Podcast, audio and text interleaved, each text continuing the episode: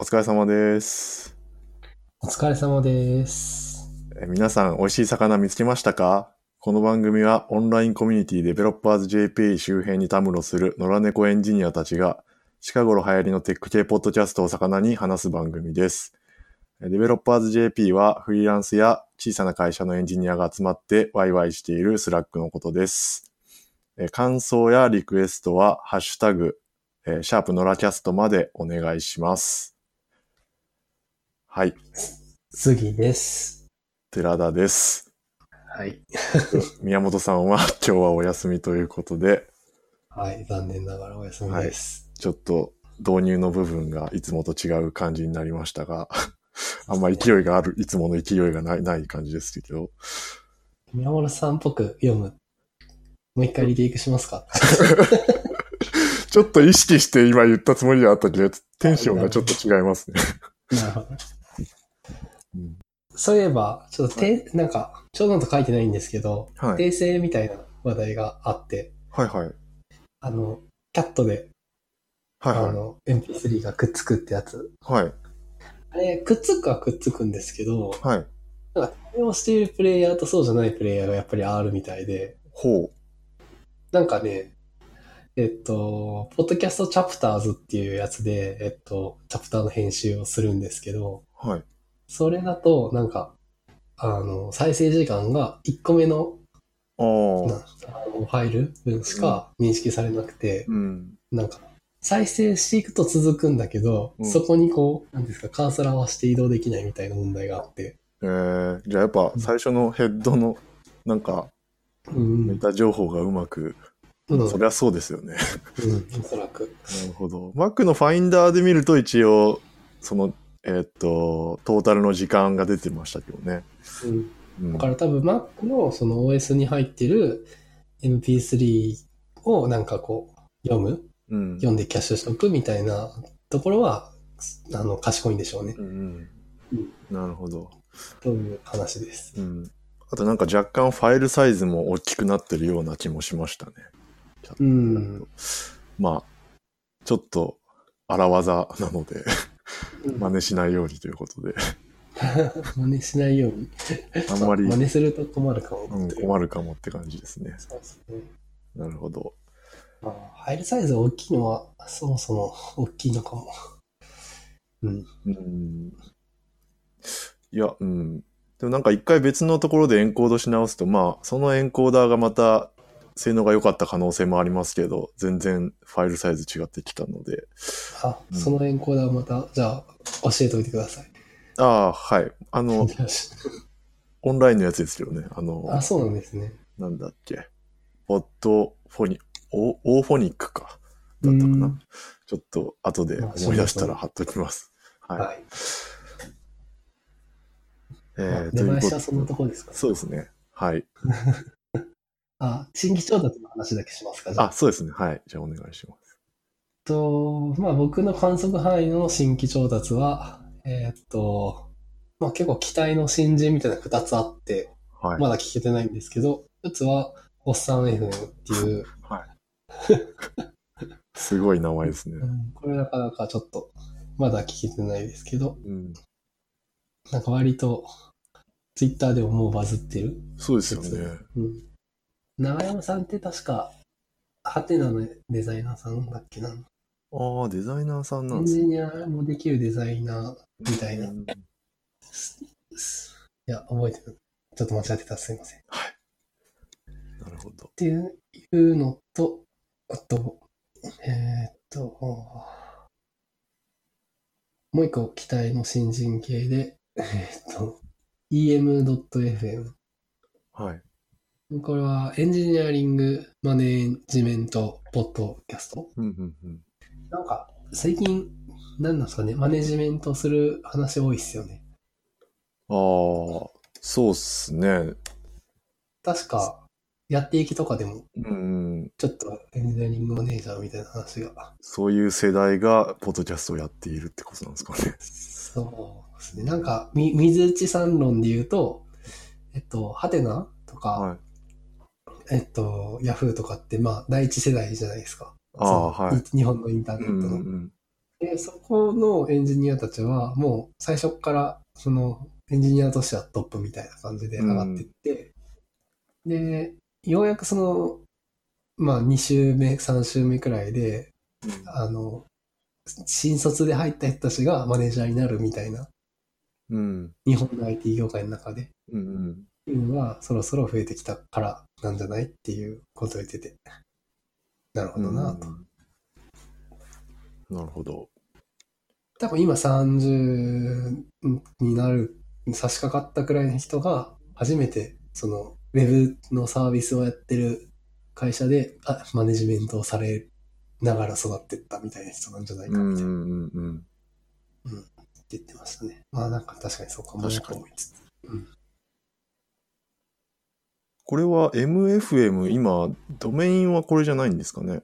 あ、em.fm はなんかエンジン、なんだっけ、アンカーでやってて、うん。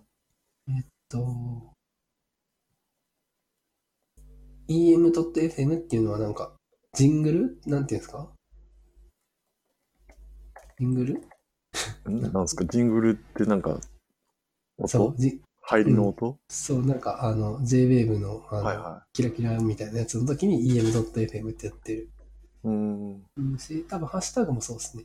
で、これ、まあ、期待の新人というか、まあ、大型新人なんですけど、ポッドキャスト界的には。はいはあのあーエンジニアリング、んなんだっけなんとかやのしょひろきの、ひろき大地さんっていう、はいえっと、エンジニアリング組織論の正体っていう本を書いてる。い。うエンん。ジニアリング組織論の正体っていう本を書いてる方で、元ミクシーの CTO かなへえ、なるほ ど。うんなので、まあ、あの、なんか、まあ、我々とは全然違うところからススタートみたいな。血統書付きの猫ですね。そうですね。そうですね。あの、 僕、野良猫ではない感じです。っていうのが2つ始まってますっていうはいはいことですと。えーっと、あと、えっと、もう1個、もう1個あって、それが、えーっと、も、もの、ものラジ。はい。で、これも僕はまだ聞けてないんですけど。よいし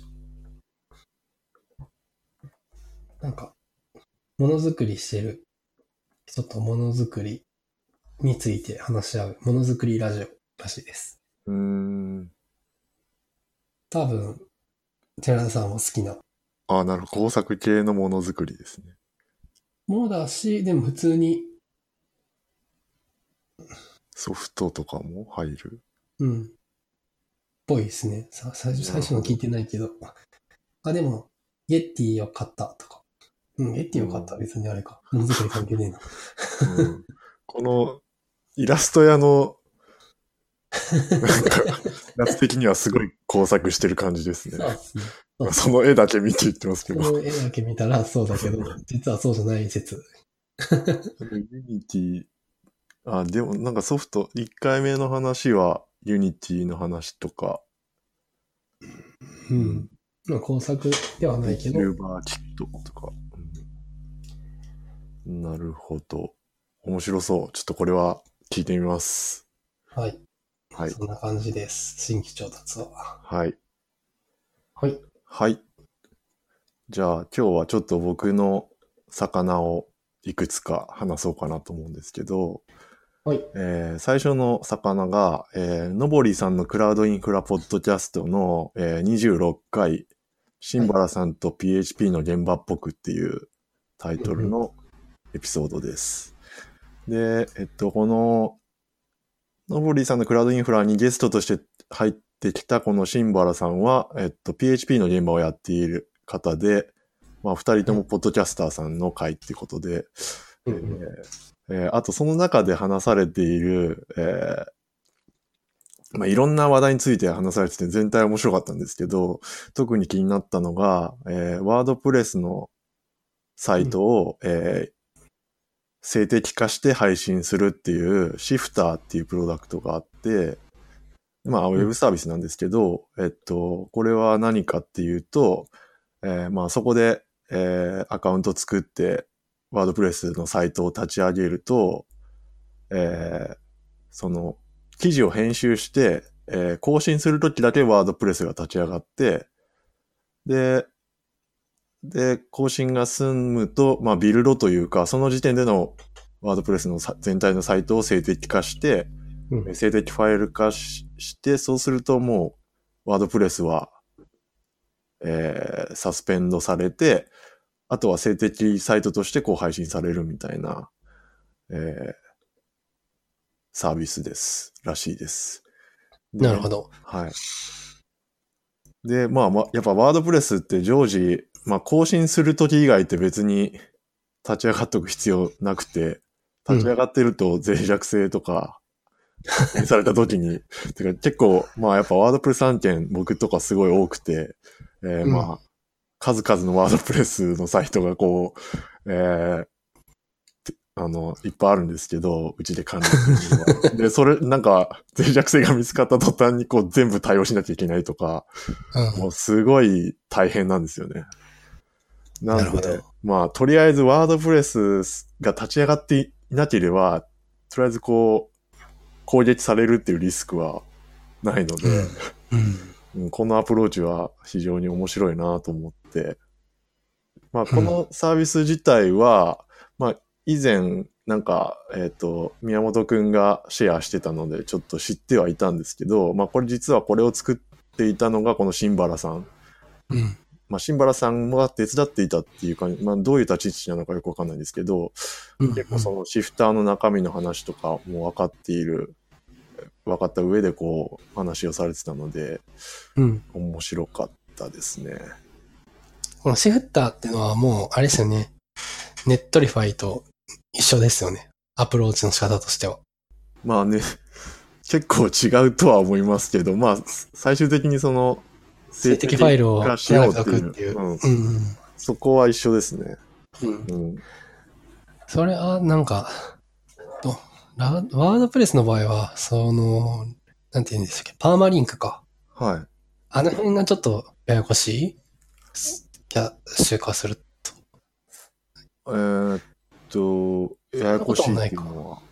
いや、んなんかこのアプローチって結構普通かなと思ってて、なんか昔から。うんキャッシュをひたすらするみたいな。なんかワードプレス重くなってくるし、なんか、記事とかページを結構キャッシュするイメージがあって、へー。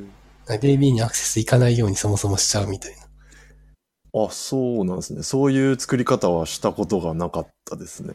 なんか負荷がめっちゃかかるやつは結構そういうのをやるイメージがあって、でもそれやっちゃうと、はい。なんか管理画面で更新したのにキャッシュ消すの忘れてて、うなん。か更新されませんみたいな。うーん。そういうのが多分ありがちだった気がする、今まで。うーん。なるほど、そうなんですね。うん、僕の使い方としてもう普通のなんかヘテムルとか、なんかそういうレンタルサーバー上にワードプレスを置くことが多いので、まあキャッシュするとかってあんまりこう、馴染みがないんですよね。キャッシュプラグインみたいなのもあんま使わないですか、じゃあ。そういう、プラグインとかでやるんですね。うん、そう、プラグインであったはず。なるほど、なるほど。で、それがたまにバグってたりみたいなのがあったりすると、あれみたいな、ここなんか違うんだけどとか、なんかこのページだけ表示されないんだけど、みたいなのがあって、うんで、プラグインよくわかんないんで、うん。大変っていう。あーなるほど。なんで、更新したらキャッシュ全部削除してくださいとか言って。うんで、まあそのページのキャッシュだけ、更新したページのキャッシュだけ消えればいいんだけど、うんまあ、全部消えちゃうんですよね。あーなんで結局その瞬間キャッシュ作るまではうん。アクセスが重くてうん。使い物にならないじゃないけど、そんなんなってみたいなう。ん。なるほど。シフターって多分、いつ頃リリースされてたもんなんですかね。ああ、いつ頃、そこまではよくわかんないですね。なんか、た今とかだと全然もうファストリーとかでいけそうな説。うーん。ファストリーでキャッシュして、もう、あとは、インスタントパージみたいなのも、管理画面、ファストリーのプラグインとかからやってくれるようなイメージがあるので、うんえっと、管理画面、えーその記事を更新するときはどうするんですか、それって。ワードプレス。管理画面、管理画面から記事を更新して、まあ、そうか、そういう意味で言うと、えっと、なんだろう、脆弱性とかは管理画面がずっと起動してるので、ああ、問題あるし、えっと、えーキャッシュしてるとはいえ、脆弱性は別に、結果、キャッシュがなかったら、オリジンを見に行くので、うん。うん脆弱性とかの問題に関しては対応してないけれど、うんうんうんえっと、まあ、結果的に、えエッジサーバーにコンテンツが全部残るので、うん。えっと、管理画面から更新した瞬間に、うん。えーキャッシュ作って、エッジサーバーに置いてっうん。ていうアプローチをすれば、なんか、わざわざ静的ファイルにしてどっかに置かなくても、うん。まなあ、るほど。うん、うんうん。そっちでいいんじゃん、CDN 使えばいいんじゃんみたいなので終わりそうな気もしてきました。うん。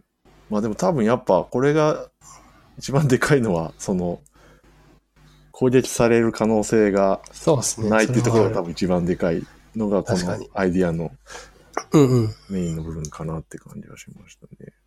結構このアプローチ好きで、はい自。分で作ろうとしてたんですよね。おーあの、えっと、ジキルみたいなのを、えっと、なんかオンラインから編集できるような感じにして、うん最後デプロイ先は S3 とか、うなんかそういう静的ファイルの置き場みたいなところにして、自分で自由なサイトを作るみたいな。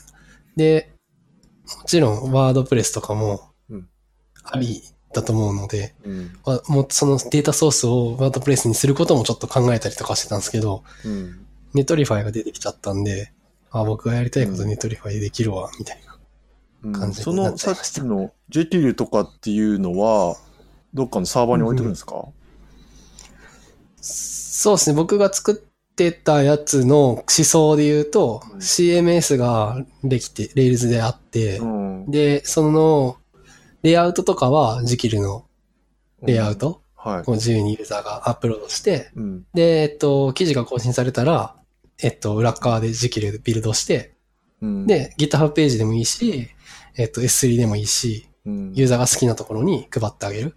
うん、だから表側からのアクセスは一切その、なんですかね、そ見えのない攻撃とかもないしうんっていう状況、なるほど。うんうんっていうのを2年くらい前からずっと考えてて、うん。うんすぐ作らないもんだから、うんなんかちょっと時流が変わっちゃったっていう感じですね。うんなるほど、なるほど。 まあ、そのアプローチも同じような効果は得られそうですね。そうですね。うん、で、最終的にはジキル以外のもの、ミドルマンとか、そういう性的サイトジェネレーター全部、プラス、なんかもっと普及してるものって言ったワードプレスなんで、うんワードプレスとかも対応すると、よりいける、いけてるなとか思ったなるほど、なるほど。で、で、これは逆にワードプレスから攻めてきた感じですね。うんうんうんうんなるほど。興味深い。うん。ちょっと僕これ触ってみたんですけど、はいで、まあ、簡単に本当、まあ、起動して、えー編集して、で、ビルド終わったら、こう、サスペンドするみたいなのが簡単にできて、いい感じだったんですが、ちょっと、まあ、全部管理が、あの、ブラウザー上で操作できて、手軽だったんですが、まあ、テーマをオリジナルで作った場合とかに、それのアップロードとかはまた別途やる必要あるのかなとか、ちょっと、試しに使った範囲ではやり方わかんなくて、多分何か方法はあると思うんですけど、まあ結構僕ががやってる案件だと、やっぱテーマは全部オリジナルで作るので、すべて。そうですよね。主にそこのテーマの開発って感じになるので、まあ、その時のワークフローの中でこう、うまく入るのかどうかっていうところまではちょっと探れなかったですね。えっと、テーマがやれないのであれば、どうやってるんですかね。テーマ、いやだかそらのなんか方法はあると思うんですけど、あで最うんっていうかそうだな、あのテーマは一応ワードプレスって、その、ワードプレスストアみたいなところに出さなくても、確か ZIP ファイルか何かにまとめてオリジナルのテーマをこう、アップするって確かできた気がするんで、っていうことで、はいはいそれをできます使うのかな。うん、ただそれしちゃうとちょっと、まあ、Git で管理しているテーマを、 こう、うまくその、うん、手順の中に、こうんううん面倒でなくこう、入れられるのかっていうところがちょっとわかんなかったう感じですね。ん、なるほどね。ちょっと手間が増えそうな感じがしましたね。ちょっと僕のイメージと違いましたね、じゃあ。なんか僕はもう普通にワードプレス1個どっかに自分の好きなところに立てとけば、ああ、はいはい。なんか、あの、普段殺してても、うんうん、更新したタイミングで、なんか、ああ、なるほど。とか、プライベートな空間とかに、例えばローカルでもいいんですけど、うん、やったら、なんか。か、その HTML 何十、何、何百パターンできると思うけど、うんそれを全部スクレーピングみたいな感じでああ、あし、てくれて、それをアップロードされるのかなとか思って。じゃあないですすね。もう全部ワンパッケージですね。そのワードプレスが動いてるサーバーも全部入ってて、うんまあ、だから、簡単にこう、あの、アップしたり、サスペンドしたりっていうのができるっていううんうん。なるほどね。けど、まあ、確かにそうですね。なんかそこを外側のワードプレスを簡単に紐付けられるとうんうん。いいのかな。でもそこら辺なんか宮本くんが前やってたアプローチに近いのかな。 確か西田家のサイト、なんかワードプレス API を使って、はいはい。でき化してみたいなことを頑張ってやってるましたよね。なんか、まあ、そのアプローチに近いのか。うん。まあ、でも確かに、ネトリファイ、あれはネトリファイか。うんそっか、宮本さんじゃないですか、これ一番詳しいの。あ、そうですね。いや、だから、その時になんかシフター、なんか途中まで作ったけどシフターがあったみたいなことをシェアしてて、そそれでうなん僕ではす知ったんねで。すよね。うんスタティックプレイスってやつもありますね。で、これは何なんだろうな。S3 でホストとかできるっていうのが記事書いてますけど。うんうスん。タティックです。うん。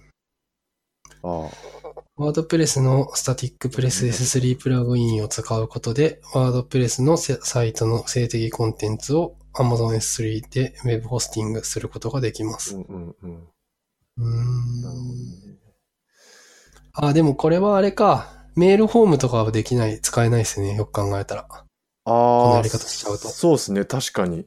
シフターもそうでしょうね。うんうん。なるほどそ。れは、うん。確かに。確かに。メールフォーム、ワードプレスの結構コア機能ですね。僕の やってる案件だと。コメントとかもできないか、そうすると。まあ、あんま有効化しないけど、トラックバックと最か。近はまあそうですね。コメントは外部のやつ使ってもいいかもしれないけど。うん。確かにコメントは、なんだっけ、Facebook のコメントとかできるやつありますよね。うん。名前忘れましたけど。他にもディスカスとか、あ、そう、ディスカス、そうそうそうん、使う。まああんまりないですよね、そういう案件。う。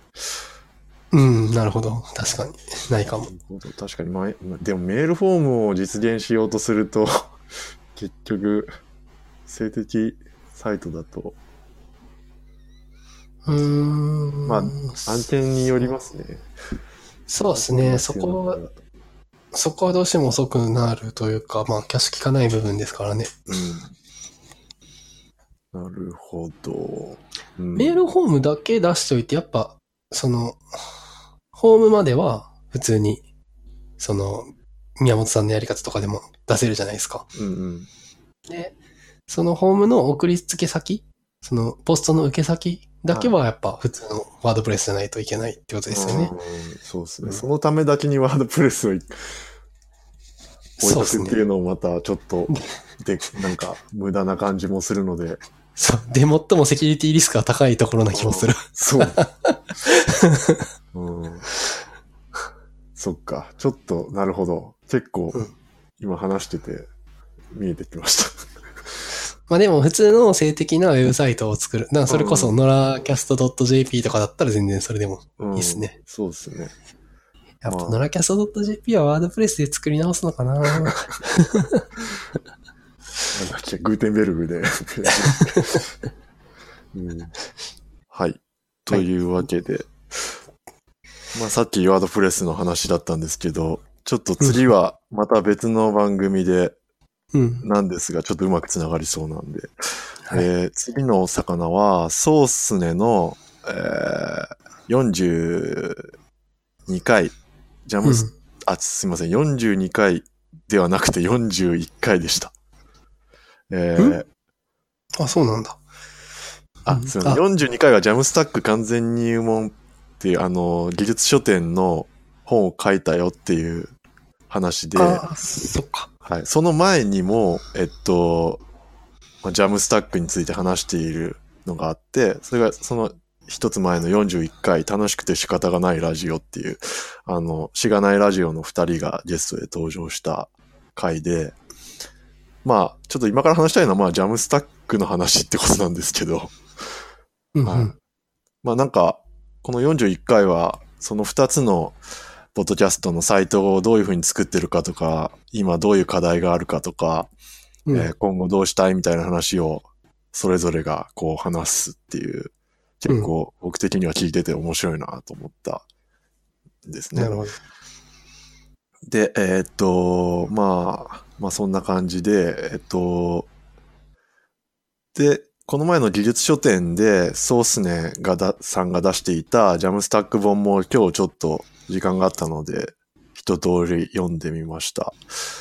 で、まあジャムスタック最近、最近というか、ジャムスタック自体盛り上がってるのかっていう、 まあ、僕らは騒いでますよ ね。うん、僕と寺田さんと宮本さんは確実になんか、ジャムスタックおじさんみたいになってますよね。ああ、いや、まあ、そこまで言えるほどやってるかっていう問題はありますけど、まあでも、ジャムスタックっていうのを軽く説明すると、まあ、あれですね。ジャムの J はうん。 JavaScript、A はうん API、M は、なんだっけ。なんだっけ。あのあれなんだっけ忘れました。あれ忘れちゃいましたね。なんか、あれ、ジャムスタックの話めっちゃしてたのにね、忘れましたね。なんだっけ。えーっ JavaScript と、 API。マークアップだ。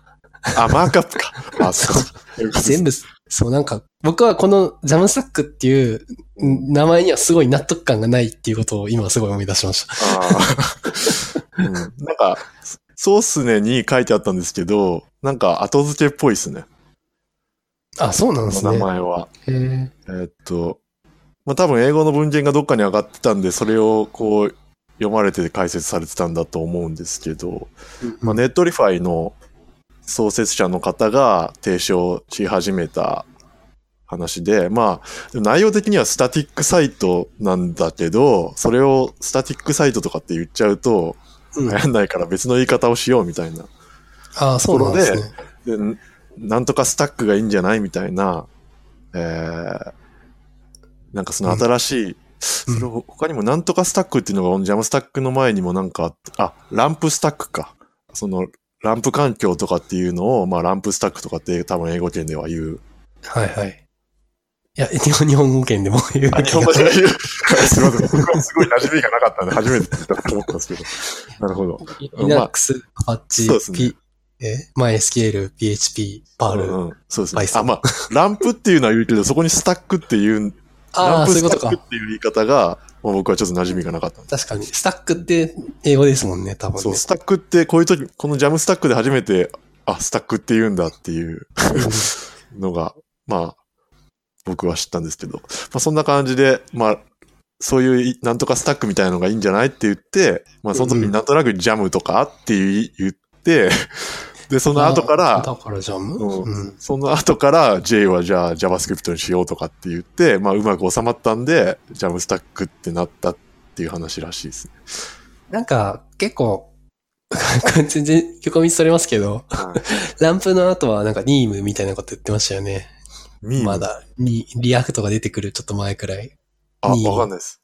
わかんないノーです。ド、ノード JS、エクスプレス、はだっけな。E、E、A か次。A はなんだっけな。あー、A 忘れたな。い。で、M、 NEAM ですかはい。うんで、え M がモンゴ。A なんだっけな。ああ。ニームって。ニームスタック。ああ、うんちょっと悔しいから調べよう。ノードと、えーっと、あ、アンギュラーだ。アン A はアンギュラ ー。な、だこれ、僕も当時バックボーンやってたんで、はい。すごい釈然としないっす。おーあれ、エクスプレスって何でしたっけエクスペースはあの、ノードの、フレームワークうん、あれ、じゃあなんかアンギュラーとなんで、あ、どっちでもいいってことサーバーサイドエがクスプレスもし、くはサーバーサイドがノードというか、ノードエクスプレスで、ああ。ああ、なるほど、そういうことか。うん。あフ、ロントが、ニームじゃなくてミーンでした。ミーン、M は何ですかえ、だから逆でした。えっと、M がモンゴ。あーモンゴ、エクスプレス、アンギュラー、ノード。あなんかエクスプレスのノードが結構被ってるんですけども。あ、うん。うん。なるほど。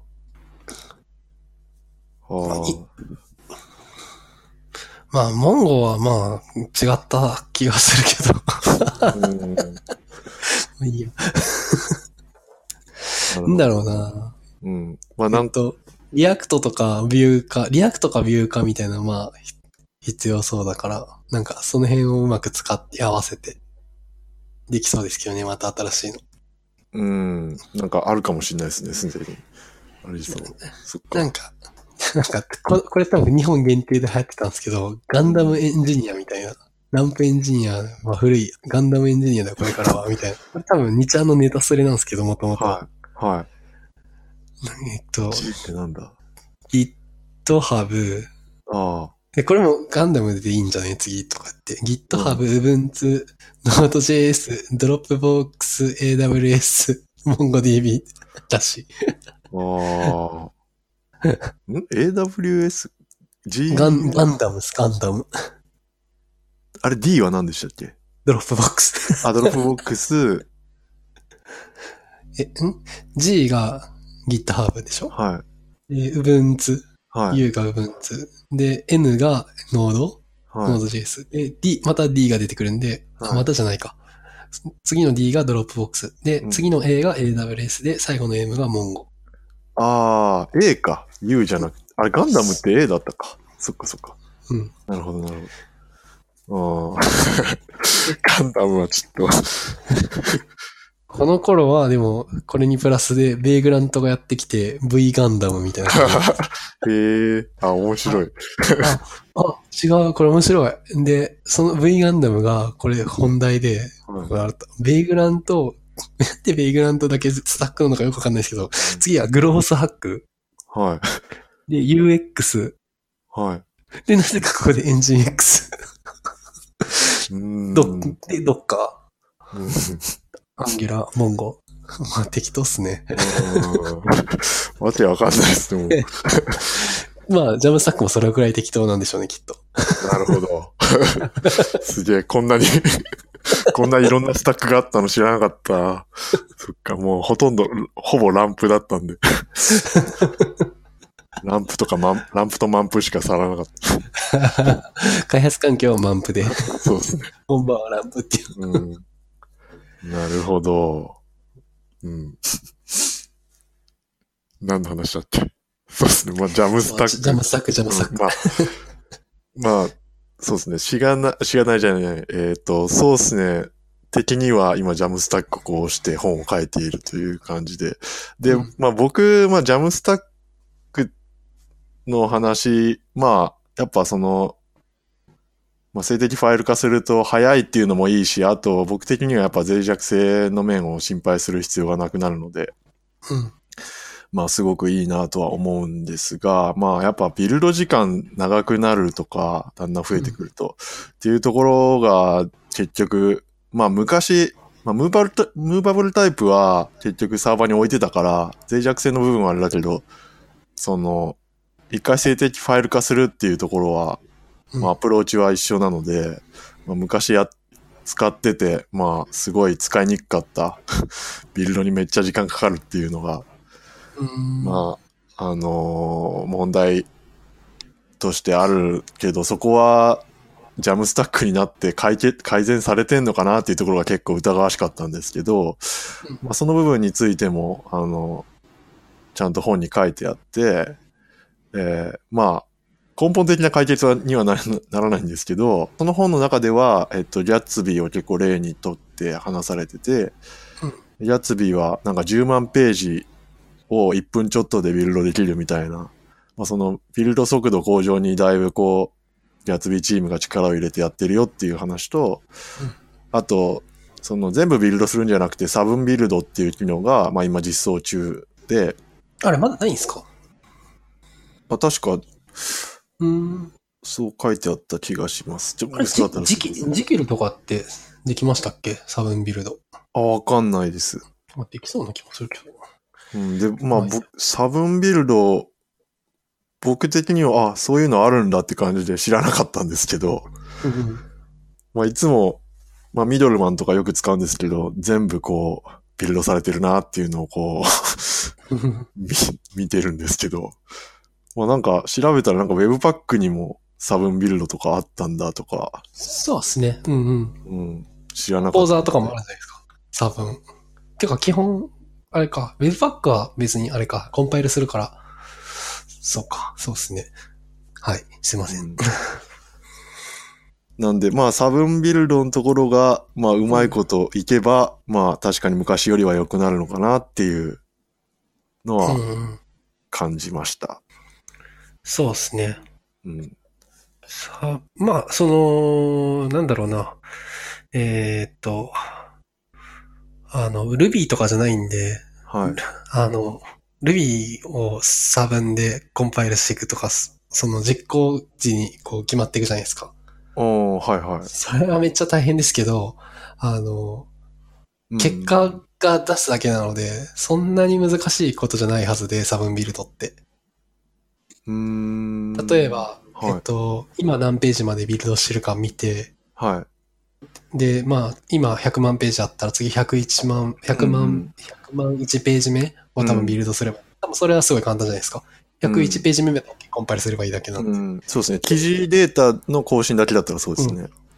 で、あと、その一覧ページとか、なんかそ、そこにリンク貼ってる何がしがあったとは思うんですけど、うん。まあそこは、えっと、もう一回やり直してもいいだろうし、まあ、え最初はとりあえずもう一回やり直すみたいなアプローチ取ってもいいけど、まあ差分でやれば早くなる何かがあるんであれば、ページ送りとかしてれば、えっと、例えば100万ページ目で終わっていたら101万ページ目を出すだけですよね、きっと。うん。あ、一個ずつずれていくのか。じゃあダメだな。ページ送りとかも変わるし。うん。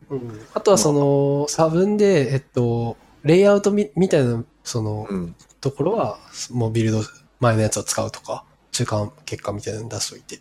ああ。とか、なんか、まあ、いろいろアプローチはありそうな気はしますよね。そうですううんん、ただ、まあ、その、レイアウトとか、うんうんなんだろうな、その作り方に依存するというか、結構、うーん、例えば全ページに今何、何ページの記事がありますみたいなのがヘッダーに入ってるようなサイトだったら、うんうん全部ページ変えなきゃいけないから、そういうところを、その、フレームワークというか、そのジェネレーター側で、ちゃんと感知できるのかとか、そうですっていうね。ところが、もうふ、なんか、フォーマットがかっちり決まってるような環境だったら、うんうん。差分ビルドもやりやすいかもしれないですけどね。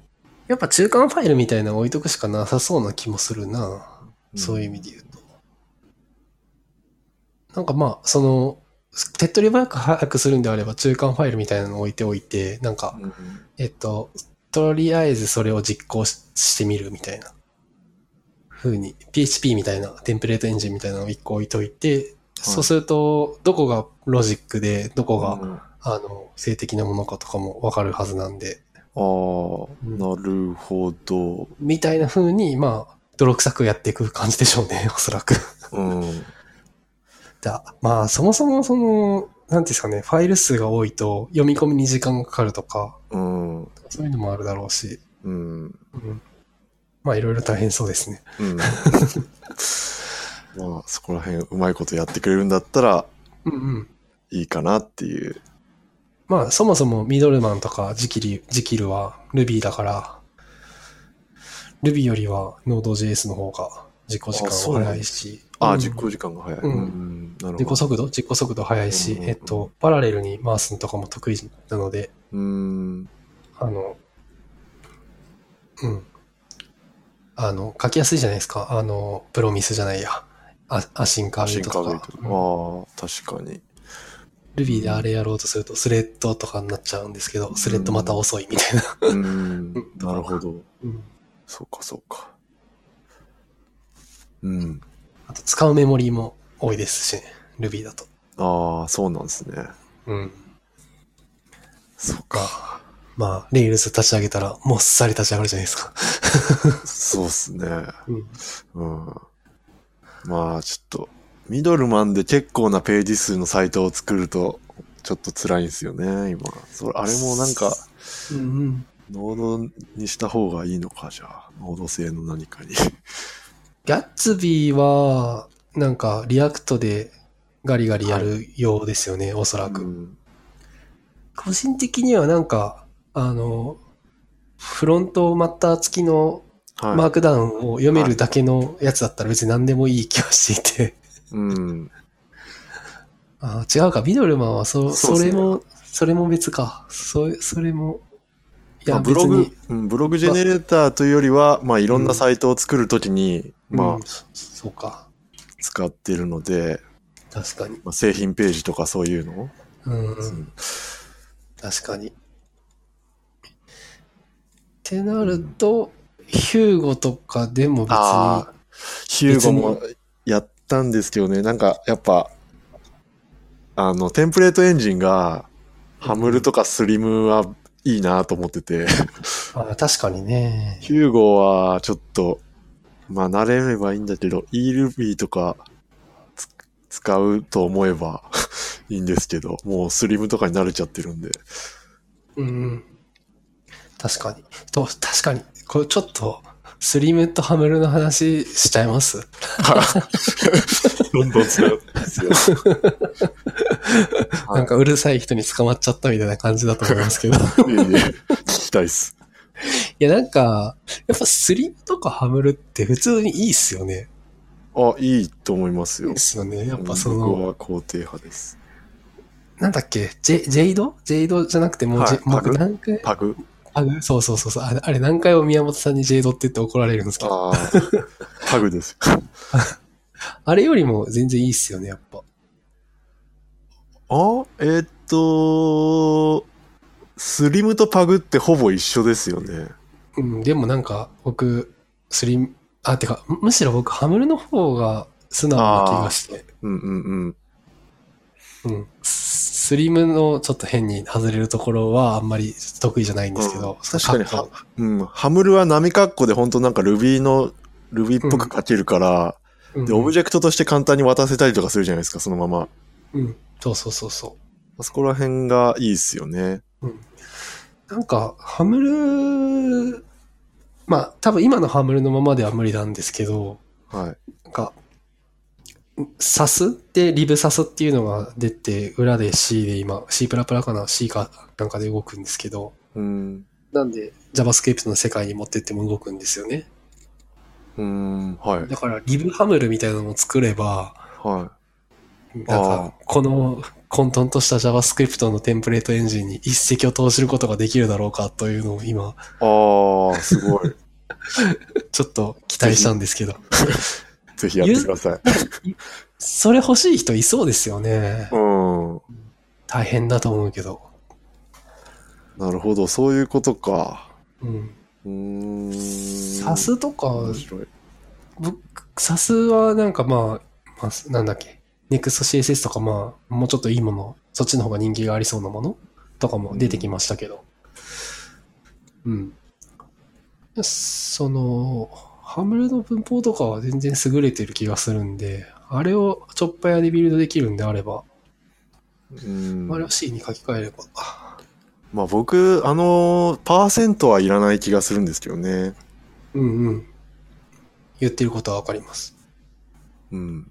言ってることはわかるんですけど、まあでも、あれがないと、スリムで嫌なのは、普通に、えっと、なんか div って書いて、うん、い。開業して、インデントして、こんにちはって書いたら、こんにちはがタグになっちゃうっていうのは、 うんうんまあちょっと若干、ハム、なんか全部先頭に、テキストの先頭にパイプを書かなきゃいけないっていうのがうん面倒で、そこはちょっとプラグインでなんとかしようかなとか思ってるんですよね、エディターの。うん。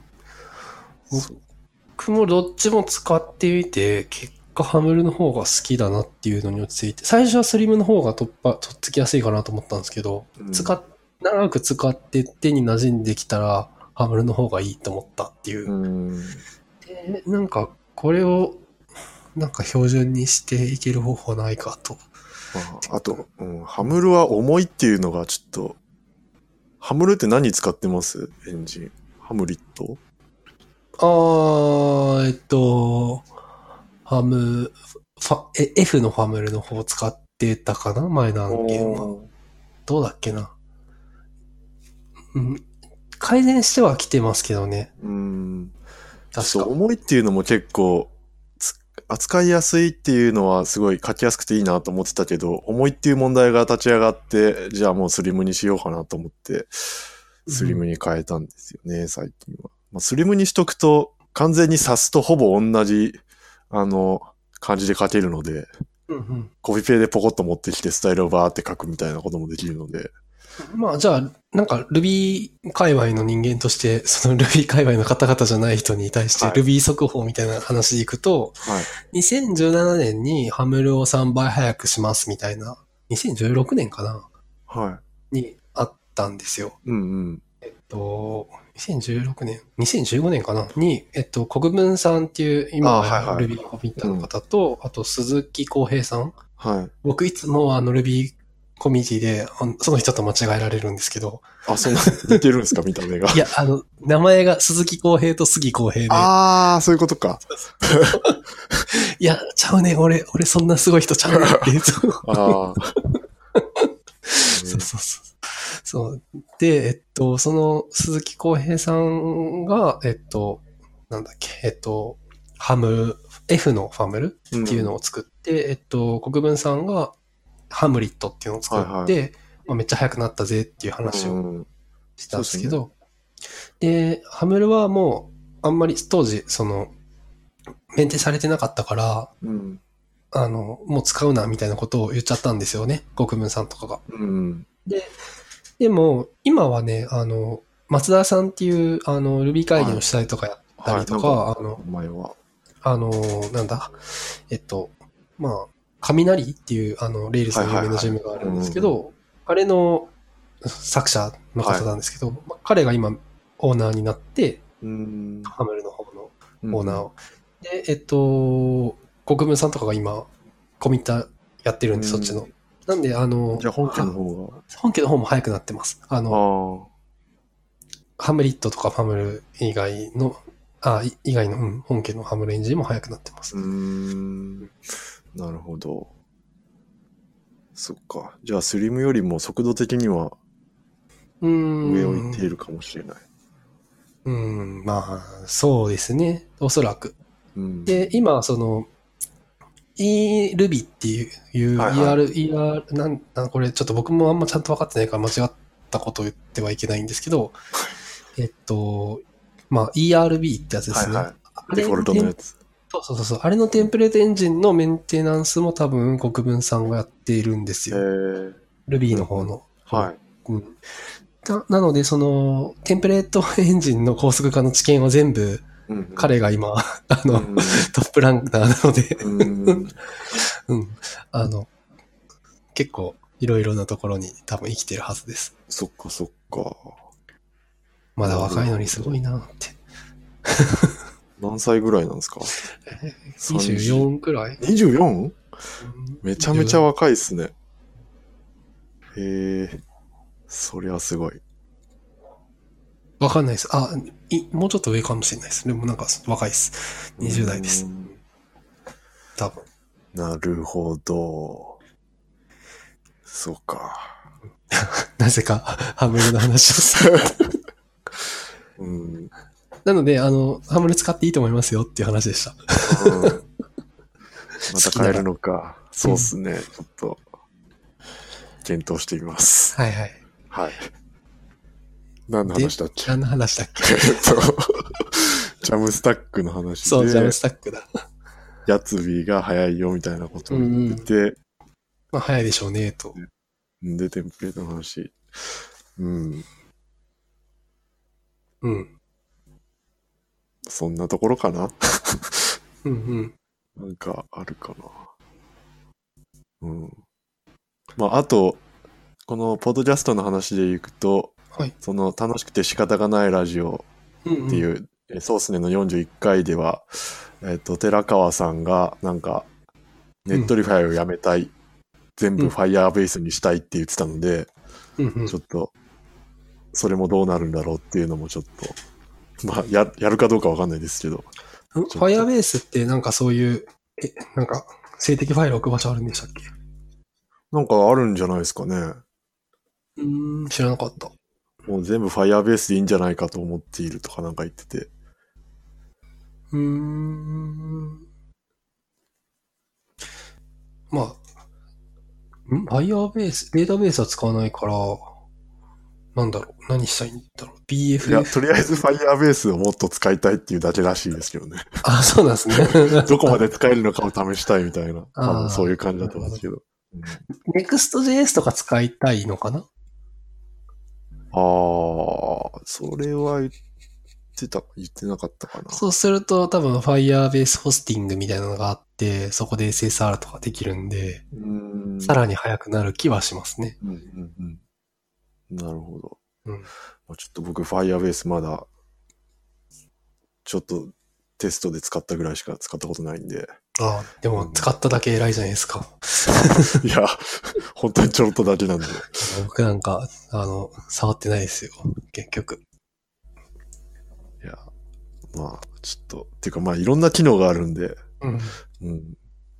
全然まだわかんないんですけど、まあちょっと、これから、これからの時代を考えるとやっぱ Firebase とか、ああとその、本の中ではコンテントフリとか、フルの話とかも出てましたけど、ああ、確かに。そのコンテ辺ンのト。フルとかもちょっと、まだちゃんとこう案件に投入したことはないので、本当それもちょっといじったぐらいしかないので、うん。なんかコンテントフルみたいなやつの Firebase ありますよね。Firebase on コンテントフルみたいなやつ。なんだっけな。 Firebase on コンテント、え、コンテントフルが提供しているサービスですいかや、違います。えっとん Firebase コンテントフルと同じ機能を、うんえっと、Firebase のうラッパーみたいな、なんていうんですかね。えっと、Firebase を使ったコンテントフルみたいな。へえ、なんですかそれサードパーティーじゃなくてオフィシャルのやつで。サードパーティーだった気が。しますうあ、プッシュテーブルん。うん、プッシュ。あ、これ Firebase のやつでした。すいません。Firebase がえ提供してるやつ。ああ。なるほど。いや、違うか。違うか。なんか、Powered by Google Fire Store って書いてあるけど、違う会社っぽい。プッシュテーブルはトレステクノロジーさん。うん。あ、本当だ。なるほど。じゃあ、ジャムスタックはそんなところか。なぜかハムロの話をしましたが。 はい。じゃあ、以上で。はい。はい。じゃあ、最初に魚で紹介、新着魚で紹介したエンジニアリング、えー、マネージャーうんうん。 FM、はい。略して EM.FM。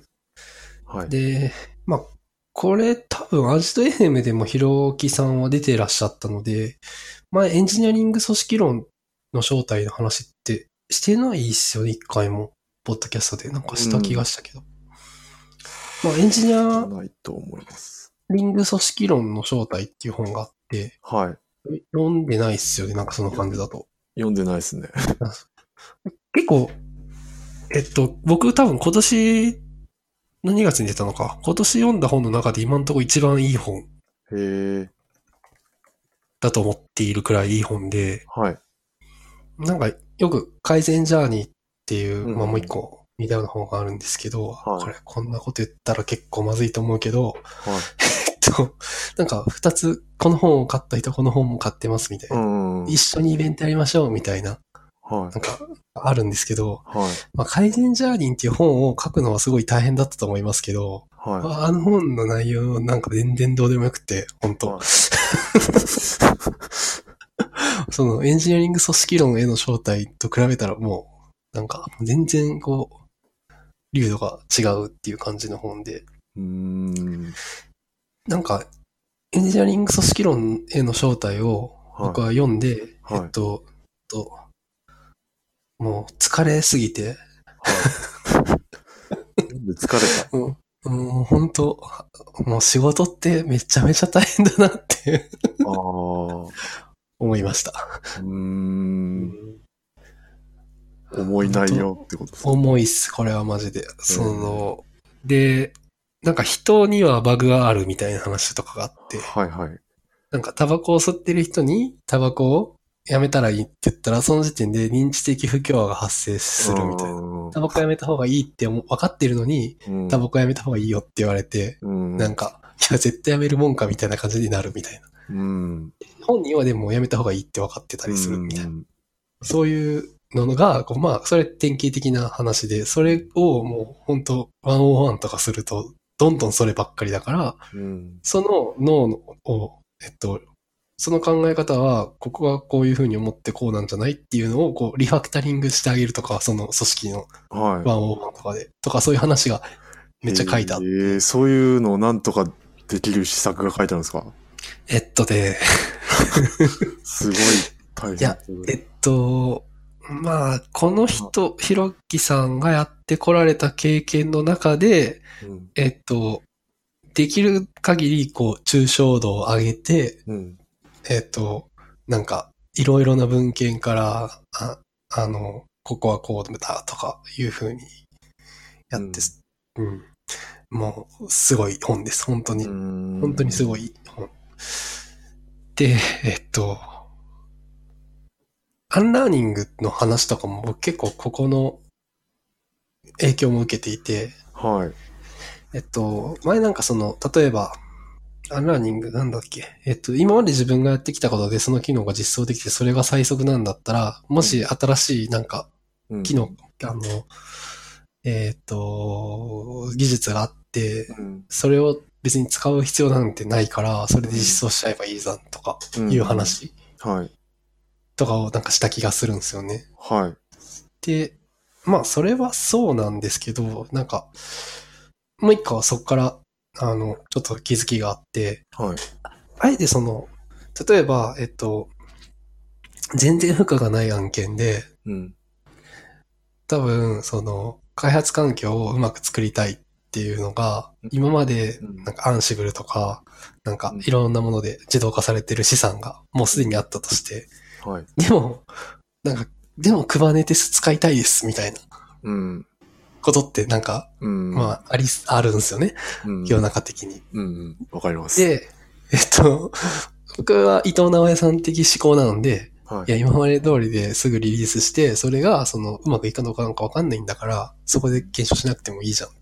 うんまあ、それは自分の時間でやっといてって、その Kubernetes が使えるかどうかは。うん。うん。いうふうに、こう、まあ、言ってしまいがちなエンジニアリングマネージャーだったと思うんですよ、これまでは。うん。はい。でも、なんか、逆に、またアンラーニングがあって、自分の中で。うん。なんか、あえて、そうやってなんか面白そうなことをやりたいって言ってるのに対して、うん。止める必要もないなと思っていて、うん。うん。なんか、じゃあチャレンジすればやってみたらって言ってあげるエンジニアリングマネージャーっていいなって、うん。ふうに思ったし、なんかエンジニアリングマネージャーって多分その、なんか、エンジニアリングマネージャーポッドキャストでは、なんか、はエい。ンジニアリングマネージャーは人ですよ、みたいなことをはい話してるんですけど、うん。なんか、直屋さんみたいなエンジニアリングマネージャーだったら、うん。多分全部分かって全部できるじゃないですか。うんおそらく。はいでも、そんなスーパーマンばっかじゃないんですよね。普通。っうん。てなった時に、部下がやりたい、部下というかマネジメント対象の人がやりたいっていう気持ちを絶対そがない方が良くて、うん。うん。いや、それ、なんか、その、利益出るためにどれくらい時間かかるのとか、そういう、なんか、リズメで行くんじゃなくて、うん。うんそれで、その、まあ、やりたいって言ってんだったらやらせてあげるかみたいな。うん。うまくお膳立てして。そうそうそうやる気にさせてっていう方が結果的にいい結果が出るかもしれないですもんね。そうですね。まあ、ばもちろん環境によると思うんですけど、うんエンジニア一人しかい、二人しかいない状態でそれ言われても、うんうんって感じ。だけど、まあ、採用がうまくいってる組織なんかではどんどんそういうことやって、もっと採用をうまくいかせた方が、うんうんなんか新しい技術も使える会社ですって言えるし、うんいいんだなっていうのを最近ちょっと、まあ、とあるお客さんを見ていて思いました。うんなるほど。いやー、難しいな。まあ確かにそれは本当キャラクターにもよりよりますね、本当にうん。だし、まああと今ちょっとその最後の話は、また自分に対しても興味深かったんですけど、その、対外的にどう、その、自分たちの組織が見えるかっていう風な視点で、うんその、どういう行動とか対応するといいのかっていううんうん視点。今、うちはその、求人をしているんですけど、うんまあなかなか決まらないんですね。うん なるほど。 なんで、まあやっぱこうす、すその面接受けに来てくれた人に、人にとって、まあうちがどういうふうに見えてるのかっていう部分をもうちょっと意識してうん。いかなきゃなとは思っているところだったので、そう。で、それってうんコストがかかることですよね。例えばそのワードプレスを主力にしてたのを、ワードプレスだと聞こえがあんまり良くないかもしれないから、もちろんワードプレスの案件は残しつつも、うん。なんか違うものを使ってますみたいなのを、うん。新しく入った人はそれを触ってもらえるようなうん。状態を作っていくっていうのは、こう、結構辛いじゃないですか。 うん。でも初めの一歩がそれなのかもしれないし、そうですね。うん。なかなか、ちょっとこれは、ああえてオーバーエンジニアリングするっていうのも、まあ、なしではないなっていうのに気づいた。うんそうですね。それはありますね。うん。確かうんに。うんでっていうのは僕のなんか最近の気づきで、まあそのエンジニアリング組織論はもう本当そういうアンラーニングの話とかももういっぱいもういろんなことが書いてあるので、 うんなるほど。まあエンジニアリングマネージャーは人ですよっていう、ちょっと面白いですよね。まあ社長も人ですよっていう、うん。偉い人みたいな風に見えちゃったりとか。うんうん。多分していると思うんですけど、社内とかだと実は。うんまあ、寺さんの会社まだちっちゃいからそこまであれかもしれないですけど。うんまあそうですね。マネージャーっていうのは、そういうポジションはあんまないかな。みんなが。でもまあ、経営陣ですよね、寺田さんとかは。まあそうですね。うん、経営陣と社員は多分、うん。多分なんか、まあ壁がないのが一番いいけど、うん。まあ、 その、あ、経営陣が言うんだったらそうですよね、みたいなことになってると、その、え、その経営陣がって別に経営陣も人じゃん、みたいな、うっん。うんうんていう話になるっていう。うんそうっすね、そこ。うちの場合は、なんか、逆にこう、逆にというか、うん。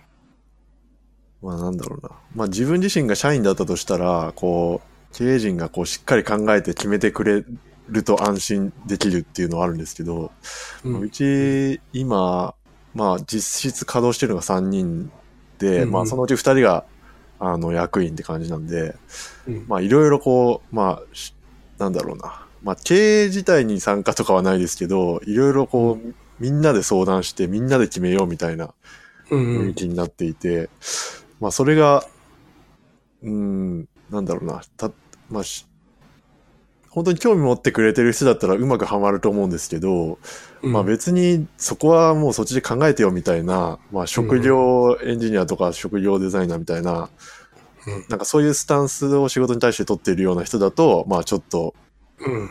逆にめんどくさい感じにもなってるのかもしれない し、そこら辺も難しい。そうですね。まあ別にそれはちっちゃい会社で働いてる人は割とそういうのを好んでやってる人が多いから、うん。うん、まあそんなに気にすることでもない気もしますけど。あそうですか うん。うんどうだろう。まあそそういうのをなんかこう、お互い実はそこに溝があってみたいな話とかが、なんかその、同じものを見てても見え方が違うみたいなうん。こととかが エンジニアリング組織論の正体の中には書いてます。なるほでど。しかもすごくリズムで説明されてます、それを。うん。そうか。読んでみるか。難しそうだけど、なん か。いやむず結構難しくて、僕は難しいなと思いながらも、結構一気に一気に論、読破しましたね。えー面白かったので。これどん、何ページぐらいあるの結構ありま結す構ある。よ。 304ページか。うん。なんか、その、りなんだろうな。引用とかも結構してあって、なんて言えばいいんですか。えっと、その、ま、そうそれこそさっきの認知的不協和の説明とかもあるんでうん。、ああ、なるほど。うん、うんうんうん。そういう科学的な、その、フレームワークの説明とかも、うんびっちり書いてあるんでああ、なるほど。そこは優しいというか、丁寧な。コミュニケーションにおける不確実性を減らすには、うーん。経営陣とエンジニア間の認識のズレを解消するには、うん。わかる、みたいな。なるほど。ちょっと積んどります。じゃあ、そんなとこでしょうか。はい。はい。じゃあ、ほい。はい。で、またちょっと僕が最近聞いたポッドキャストで面白かったのをちょっとだけ紹介していこうと思うんですけど、えー、ザ・スタートアップ・ポッドキャストっていうポッドキャストがありまして、うんで、えっと、まあ、結構面白い、あの、エピソードが多くて、まあ、全部基本面白いんですけど、特に、この第7回、三石康生さんの回がやばかったので、うん。まあ、もう内容については僕が説明しても面白さを伝えられないと思うので、あの、もう、聞いてくださいとしか言えません。そんな感じです。まあ、人によって合う合わないはあると思うんですけど、このゲストの方がもうすごい天才で、もう、僕結構その、すごい人を見ると本当にすごいなってこう、なんか感心することが、まあ、過去にもあって、うん。なんか、えーっ、と、前思ったのは、なんか、なんかこの感覚、前もあったなと思ったのが、坂口恭平さんってご存知 ですかはが、なんかニコ動か何かで YouTube、YouTube、なんか動画で、えーっ、はいと、喋、ってるのを見て、この人は何、何なんだっていうすごい衝撃を受けたんですね。 この感覚になかったです。い。なるほどね。 なんか、ちょっと坂口京平さんってはい、なんか、めっちゃ宮本さんに影響を与えてそうじゃないですか。ああ、そうなのかな。うん。ななんか与え、なんか与えてそうじゃないですか。まあ、そうですね。なんかやってることとかも。うん。でも、あの、宮本さん、坂口京平さん知らないらしいです。ああ、そうなんですね。そう。へえ。ああの、S さんのポッドキャストで、なんか、そのモバイルハウスがどうたらみたいなこと言った時にあ、ー、はいはい。知らなかったっていうの。ああ。だから、やっぱなんか、あ、そういう人ってそういう感じなんだなって思って、ちょっあ と。なるほどな。やあ。うん。っぱ素でそうなんでしょうね、きっとなんか。うん。ううんん、まあ、そんな感じです。もし、興味があれば聞いてくださいということで。うんはい。以上で。うーん。坂口京平か。坂口さんは、まあ、いろいろやってますよね。なんか、ミュージシャン、うん。画家。あの人なんだっけな、なんか、あれなんでしたっけうつなんでしたっけそううつ病あなんあ、でしたそっうけですね。はい。そっかそっか。で、そういう経験を本に書いたりしてたかな違ったかななんか、うん。まあ、とにかく天才。 もうなんか、喋ってる時のエネルギーがすごいみたいな、ビンビン感じるっていう。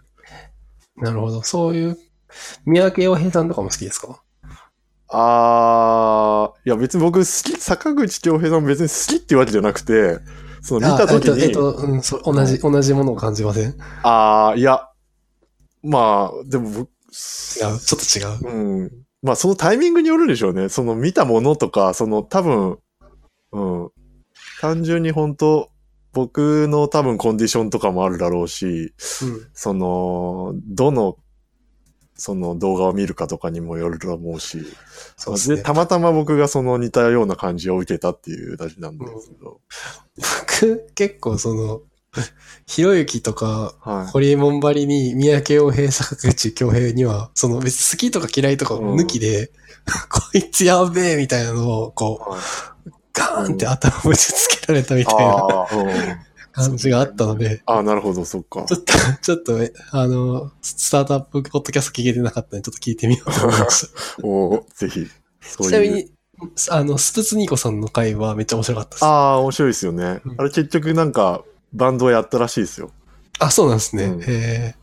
あれそれめもっちゃ面白7 い。それも7回の冒頭で話されてます。あ、そうなんですね。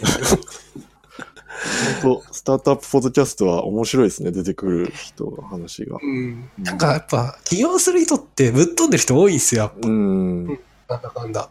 なんかそうなんだなって。はい。ということで、はい。はい。ノラキャスト第10回をお聞きいただきありがとうございました。ご意見、ご感想などは、ハッシュタグ、シャープノラキャスト、またはツイッターは、えアットマーク、ノラキャストアンダースコアに DM、リプライなど、まあ、フォローもお待ちしております。えーっと、小ノートなどなどは、https コロンスラッシュスラッシュノラキャスト .jp スラッシュ10に掲載しますので、よろしくお願いします。よろしくお願いします。ではでは、ありがとうございましありがとうたご。ざいました。